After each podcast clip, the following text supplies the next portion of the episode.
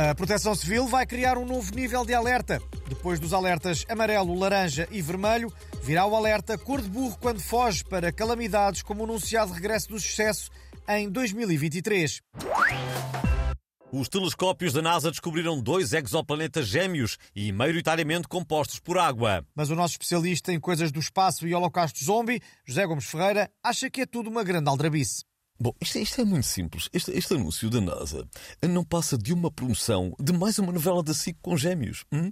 Desta vez, exoplanetas gêmeos. Um dos planetas é bom e pobre, o outro é mau e rico. Ainda vai aparecer um exoplaneta trigêmeo eh, que é DJ Ibiza, para os argumentistas mostrarem que são modernos. A NASA deixou-se comprar pela SIC. É muito simples e não há outra, não há outra maneira de dizer. Uh, pois, claro que é. Muito obrigado.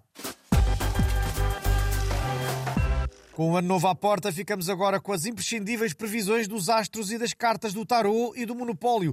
Uh, bom dia, tia Maia. Olá, meus queridos! 2023 vai ser aquilo a que na astrologia chamamos de um ano assim assim. Vai ter momentos bons e momentos maus. Ah, isso é espantoso, nunca nos passaria pela cabeça. E mais? Mercúrio vai estar na casa de Saturno e Vênus na casa dos segredos. Isto significa que vai ser um ano com alguns momentos tristes, como os vídeos de Carlos Moedas no TikTok ou o regresso da boys band Excesso. Os nativos de Touro vão encontrar o amor e fazer uma reversão da vasectomia. Os Capricórnios vão arranjar o emprego e uma hérnia discal. E o presidente Marcelo vai arrancar um braço a um jovem num daqueles apertos de mão com puxão. Essa última já andávamos a adivinhar.